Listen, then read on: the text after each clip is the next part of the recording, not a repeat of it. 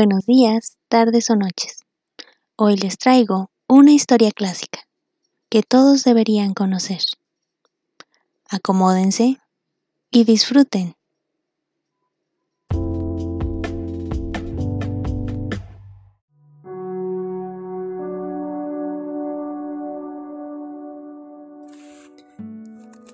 Martes 15 de junio de 1943. Querida Kitty, siempre tengo cosas que contarte, pero a menudo las paso por alto, por no juzgarlas bastante interesantes, y asimismo por miedo de aburrirte con demasiadas cartas. He aquí las últimas novedades. Seré breve. No han operado la úlcera del señor Bosse. En la mesa de operaciones, el cirujano ha comprobado que había un cáncer demasiado avanzado para arrancarlo. Ha vuelto a coserlo y lo ha mantenido en el hospital tres semanas, alimentándole bien, antes de mandarlo a casa. Le compadezco profundamente y si pudiera salir no habría dejado de ir a verle a menudo para distraerlo. ¿Cómo extrañamos al buen Bosen que nos tenía tan al corriente de todo lo que sucede y se dice en el almacén, prestándonos su ayuda y alentándonos? Pobre amigo, qué desastre. El mes próximo habrá que ceder al aparato de radio. El señor Cupwis está obligado a entregar el suyo a las autoridades. Pero nuestro protector ha comprado en el mercado negro un aparato baby que reemplazará al gran receptor Philips. Es una lástima tener que desprenderse de un aparato tan bueno, pero una casa que sirve de escondite no puede permitirse atraer atención a las autoridades con irregularidades. Vamos a colocar aquí el receptor baby, un receptor clandestino en casa de judíos clandestinos que compran en el mercado negro con dinero clandestino se encontrará completamente como en su casa. Todo el mundo se esfuerza por entrar en posesión de un viejo receptor para sustituir el que las autoridades reclaman. Cuanto peores son las noticias, más la voz maravillosa de las transmisiones de ultramar significa para todo ese alentador. Ánimo, arriba el corazón, volverán tiempos mejores, de que no podemos prescindir. Tuya, Ana. Domingo 11 de julio de 1943.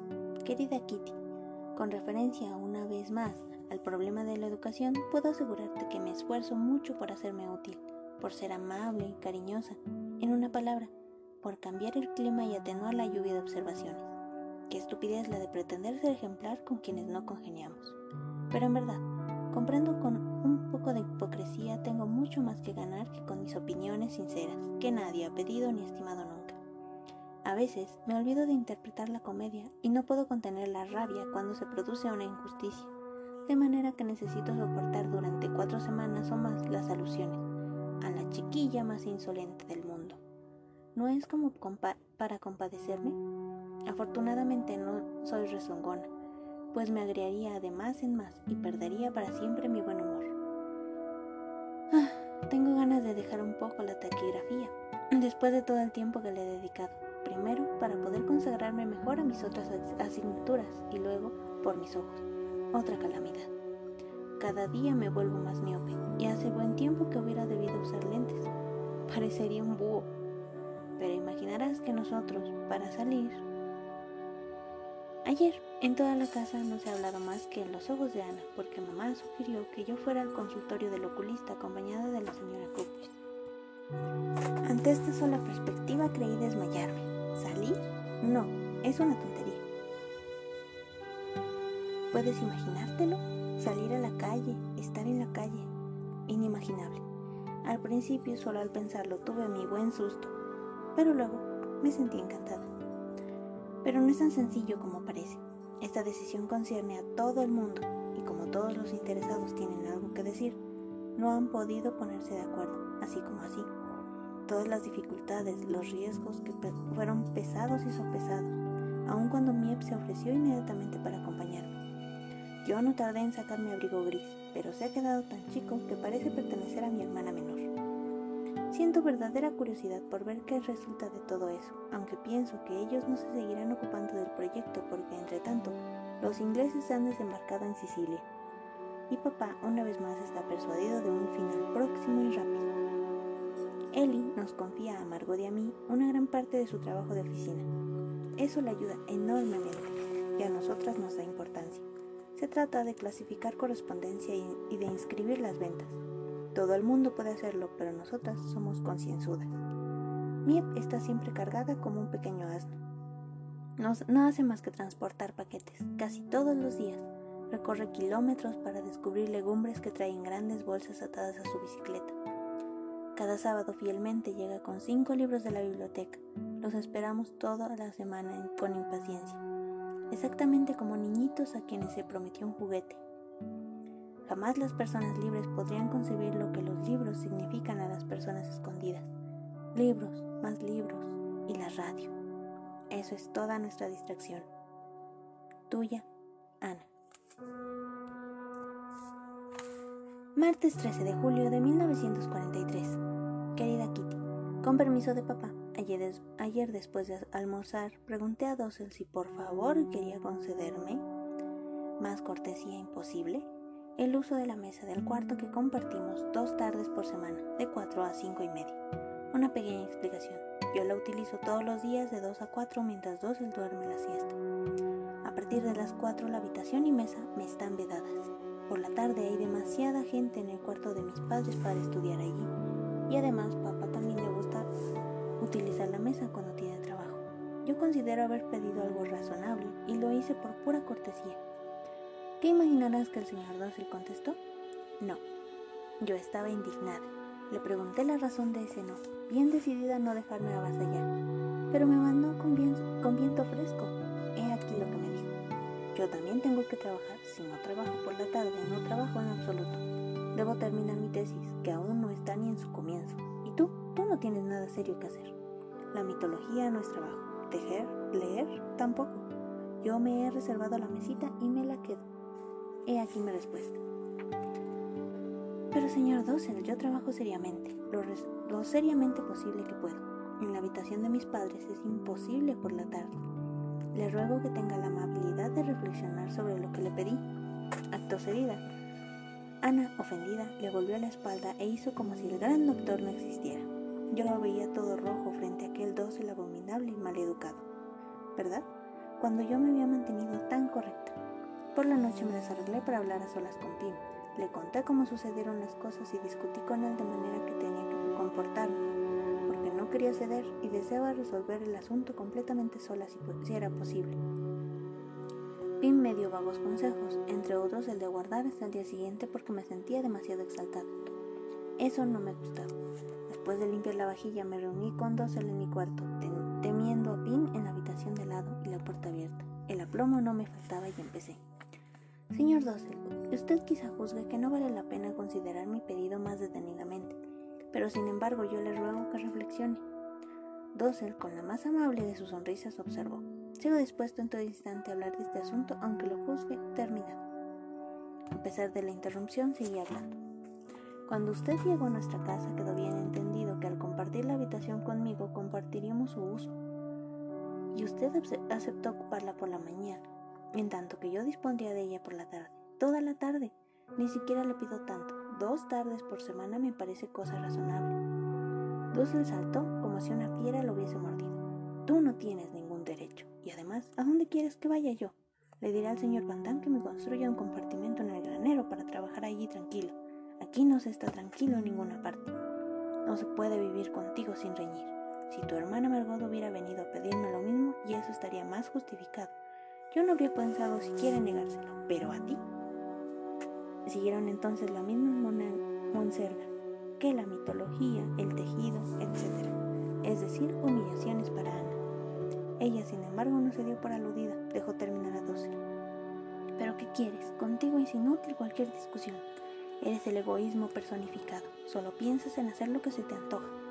No retrocedes ante nada ni ante nadie, con tal de salirte con la tuya.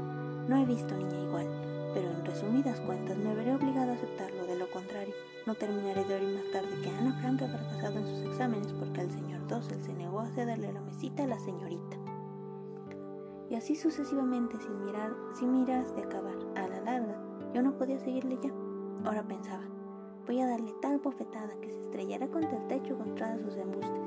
Y me decía a mí misma, no pierdas la brújula que este tipo no vale la pena. Por fin el señor Dossel se quedó sin resuelo, pero a la vez el enfado y el triunfo leíanse en su cara cuando dejó la habitación. con su gabán de bolsillos repletos de papelotes. Corrí hacia papá para repetirle mi pequeña discusión en todos pormenores, por si acaso no la había escuchado. Pim decidió volver a hablar de ello con Dossel. Esa misma noche el diálogo duró media hora. Recapitular un poco más o menos como sigue. Se trataba de saber si Ana tenía o no derecho a su mesita. Papá le recordó que ellos ya habían hablado antes de eso. Él había tenido la debilidad en aquel momento de darle la razón para mantener el prestigio de los mayores frente a los chicos. Pensándolo mejor, concreto papá, tenía que admitir que se había equivocado. Dussel protestó y dijo que Ana no tenía ningún derecho a tratarlo como un inoportuno que se apodera de todo. Papá protestó a su vez, diciendo que él mismo acababa de ser testigo de la conversación entre Dussel y yo, y que nada de lo semejante había sido dicho. Algunas observaciones aún de una parte y de otra. Papá terminó por defender mis estudios. Dussel denominaba mi egoísmo y futilezas. Este contestó con refunfuñar. Por último, no tuvo más remedio que acceder y dejarme estudiar dos tardes sin interrupción hasta las cinco. Ha adoptado un gesto de suficiencia y no me ha dirigido la palabra durante dos días. A las cinco en punto viene a tomar posesión de su mesita. Hasta las cinco y media. Por pura niñería, naturalmente. Uno no puede pedirle a un viejo mono de 54 años que cambie su manera de ser. Tuya, Ana. Viernes 16 de julio de 1943. Querida Kitty, un robo más, y esta vez de veras. Esta mañana a las 7, Peter bajó al almacén, como de costumbre, y notó inmediatamente que la puerta del almacén, así como la puerta de entrada, estaban abiertas de par en par informó de ello a Pim que se apresuró a fijar la aguja del dial del aparato de radio en la onda de Alemania y a cerrar cuidadosamente la puerta del despacho privado antes de volver a subir con Peter. La consigna para estos casos, no abrir grifos y por tanto no lavarse, mantenerse quietos, estar en acecho hasta las 8, no utilizar el WC. Consigna estrictamente observada. Los ocho habíamos dormido bien durante la noche y nos alegrábamos de no haber escuchado nada. Solo alrededor de las once y media el señor Copes ha venido a contarnos la historia. Los rateros debían haber abierto la puerta de entrada con una ganzúa y forzado toda la puerta del almacén. Como allí no había gran cosa que robar, habían probado suerte en el primer piso. Se llevaron dos cajitas conteniendo 40 florines cada una, tarjetas de traspaso de valores y lo más importante, todos los bonos de azúcar, que representaban una provisión de 150 kilos. El señor Copus piensa que estos ladrones y nuestros misteriosos visitantes de hace seis semanas, que entonces no lograron abrir las puertas, deben ser los mismos. Este incidente ha tomado nueva tormentosa en la atmósfera, pero en el anexo no parece resistirse. Hemos tenido la satisfacción de haber podido conservar las máquinas de escribir y la gran caja que subimos a casa todas las noches para colocarla en nuestro armario. Tuya, Ana. Lunes 19 de julio de 1943. Querida Kitty, el domingo el norte de Ámsterdam ha sido rudamente bombardeado. Una devastación espantosa, calles enteras en ruinas. Hará falta cierto tiempo antes de poder retirar todos los cadáveres. Se han contado hasta ahora 200 muertos y numerosos heridos. Los hospitales están atestados. Se oye hablar de niños que buscan a sus padres perdidos bajo las cenizas calientes. Me estremezco al pensar en el refugio sordo y lejano que era para nosotros el presagio de esta destrucción. Tuya, Ana. Viernes 23 de julio de 1943. Querida Kitty, quiero contarte lo que cada uno de nosotros desea al salir de aquí. Lo que más desean Marcot y el señor Van es meterse hasta la barbilla en un baño muy caliente y quedarse en él por lo menos media hora. La señora Van antes que cualquier otra cosa, quiere ir a comer golosinas. Dossel no puede pensar más que en Lot, su mujer. Mamá en su taza de café. Papá en visitar al señor Bose. Peter en ir al cine. Y yo, yo me sentiría extasiada y tan contenta que no sabría por dónde empezar. Lo que yo más deseo es estar en mi casa, poder circular libremente, moverme y, en fin, ser dirigida en mis estudios, es decir, volver a la escuela. Ah. Nos ha regalado fruta, al precio a que están. Uvas 5 florines el kilo, grosella, 70 centavos la libra y un durazno, medio florín, melón, florín y medio el kilo, y todas las noches puede leerse en los diarios. El alza en los precios es una especulación. Tuya, Lunes 26 de julio de 1943. Querida Kitty, ayer día tumultuoso y lleno de emociones, sin duda. Tú te preguntarás, ¿cuándo pasamos un día sin emociones? Alarma por la mañana durante el desayuno, pero nos despreocupamos porque eso quiere decir que los aviones se acercan por la costa. Luego me tendí durante una hora debido a un fuerte dolor de cabeza y me reuní con los demás alrededor de las 2 de la tarde. A las dos y media, apenas Margot había terminado de ordenar su trabajo de oficina, las sirenas pusiéronse a rugir. Ella volvió a subir enseguida conmigo. Era hora, pues, cinco minutos después, se produjeron tales sacudidas que los cuatro nos refugiamos en el comedor. No cabían engaños. La casa temblaba y las bombas no estaban lejos.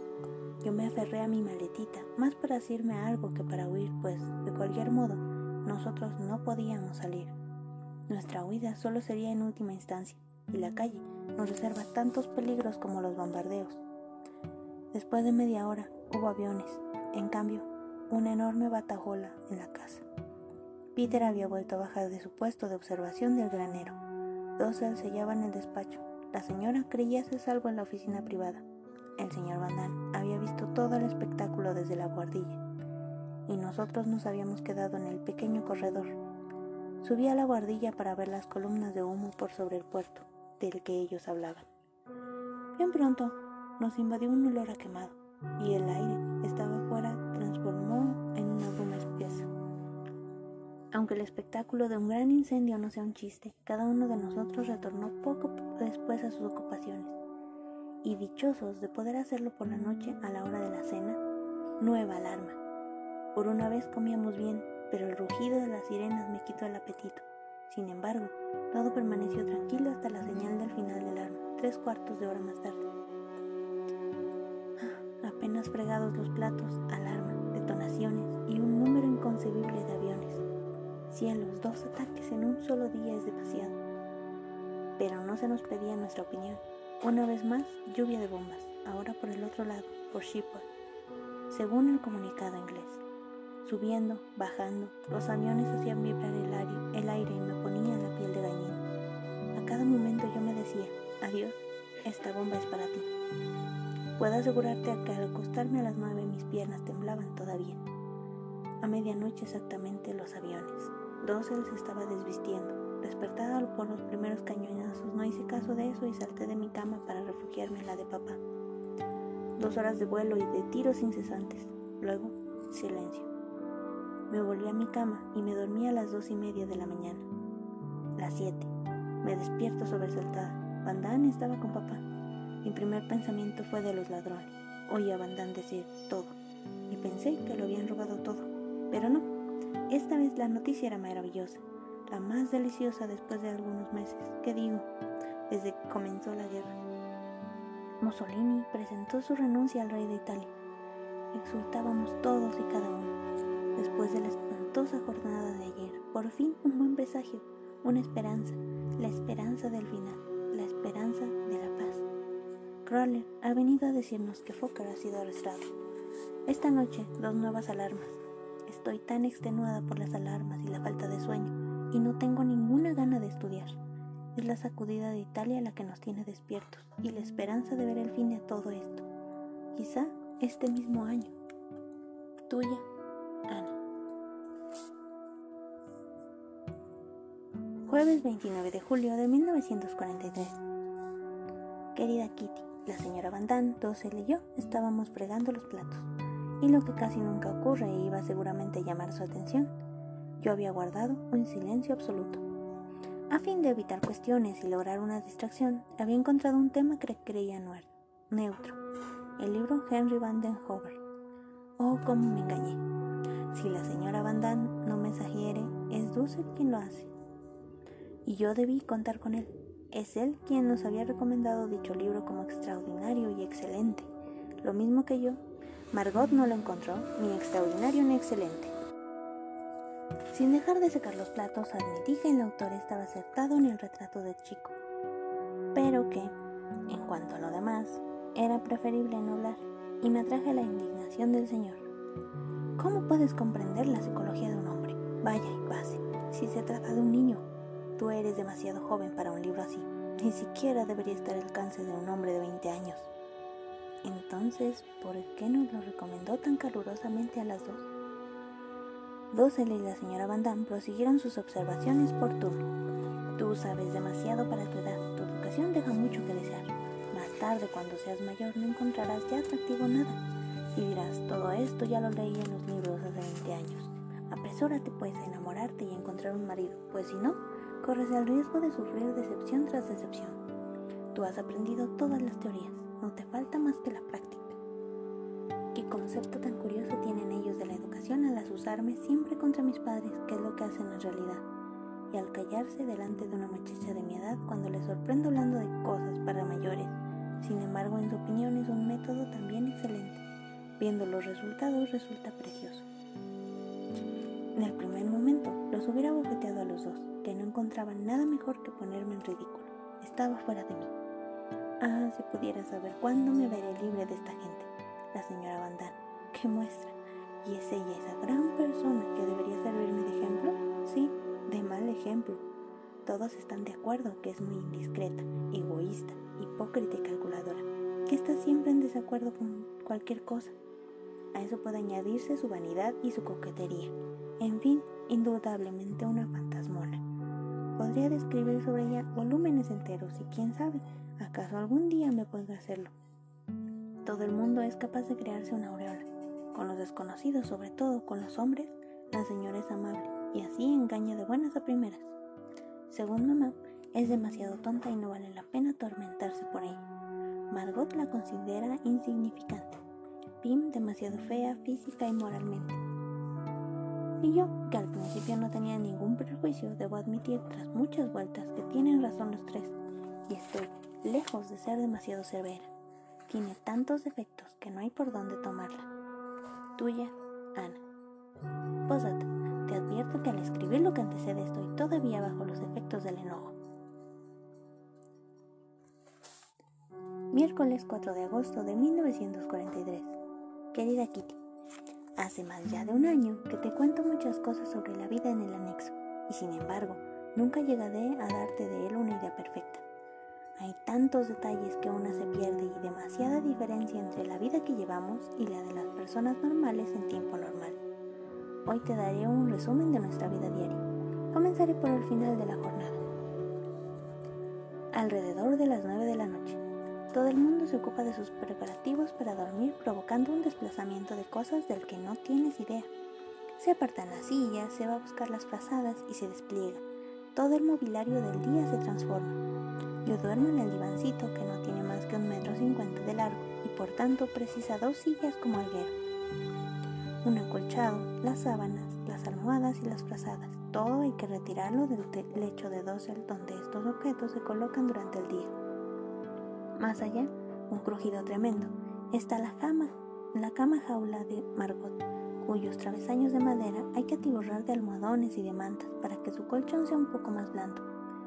En casa de nuestros vecinos, un estruendo terrible. No es más que la cama de la señora Vandal, que es empujada hacia la ventana para las naricitas de su gracia, vestidas de una mañanita rosa, pueda tener un poco de aire vivificante. A las nueve.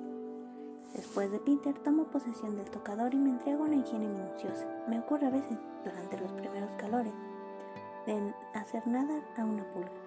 Además, limpiarme los dientes, ponerme rizadora, revisarme las uñas emplear trazos de algodón embebidos en agua oxigenada para dorar la pelucilla negra de mi labio superior. Y todo ello en poco más de media hora.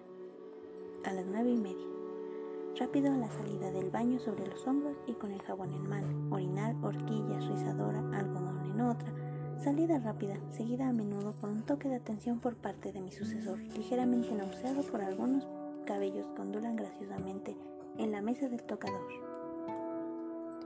A las 10. Extinción de los fuegos. Buenas noches. Durante un buen cuartido de hora, los crujidos de los lechos y los muelles rotos, suspiros, silencio siempre y cuando los vecinos de arriba no empiecen a regañar.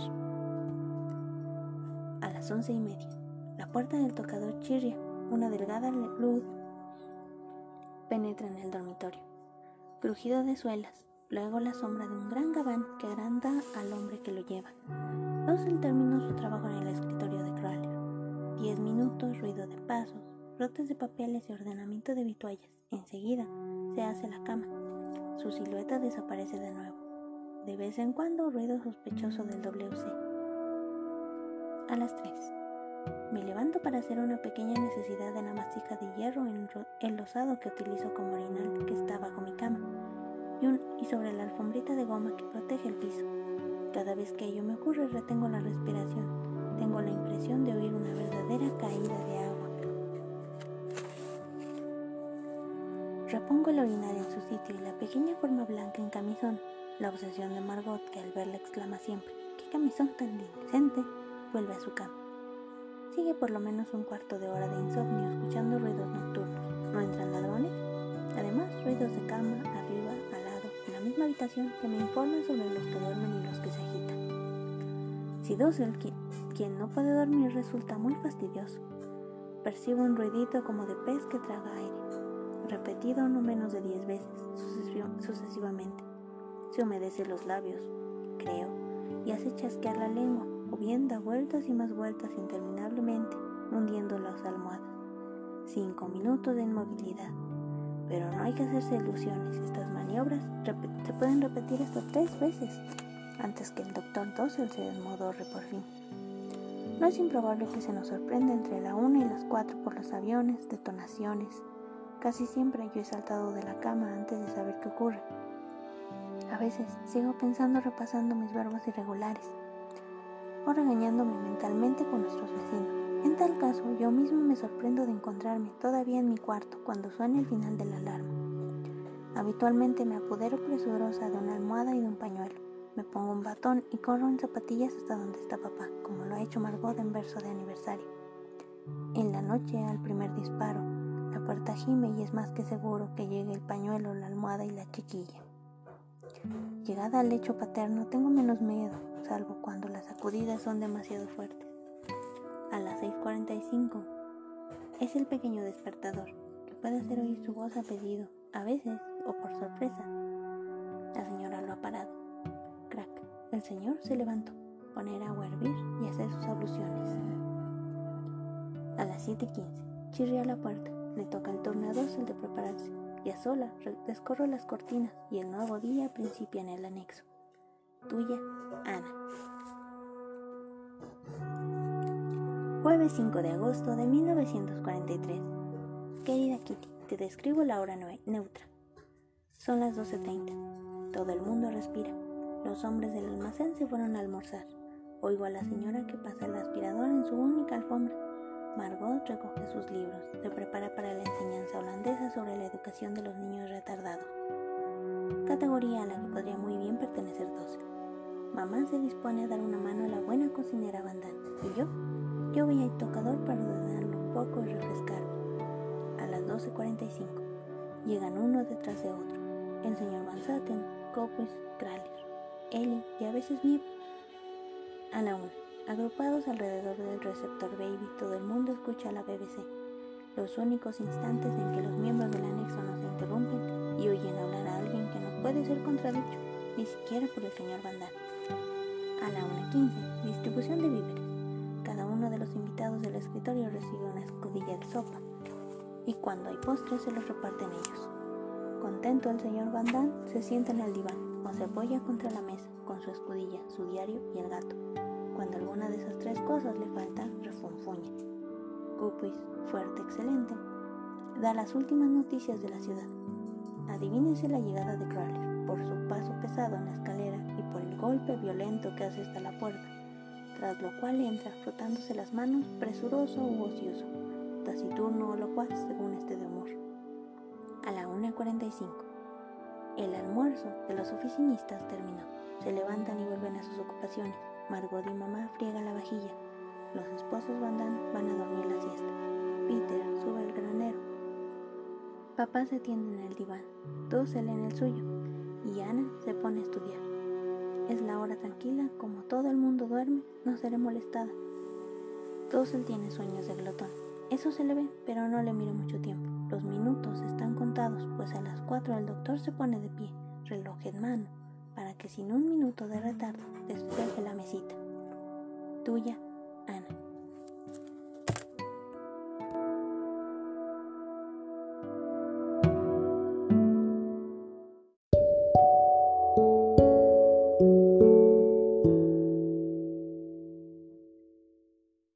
Y bien, ¿qué les pareció? Espero haya sido de su agrado. Gracias por escucharnos. Si deseas conocer un poco más acerca de mis gustos, puedes seguirme en mi Instagram, también en TikTok, en YouTube y por supuesto en mi blog personal. Todos con el nombre El Librero de Beth. Muchas gracias y nos vemos la próxima.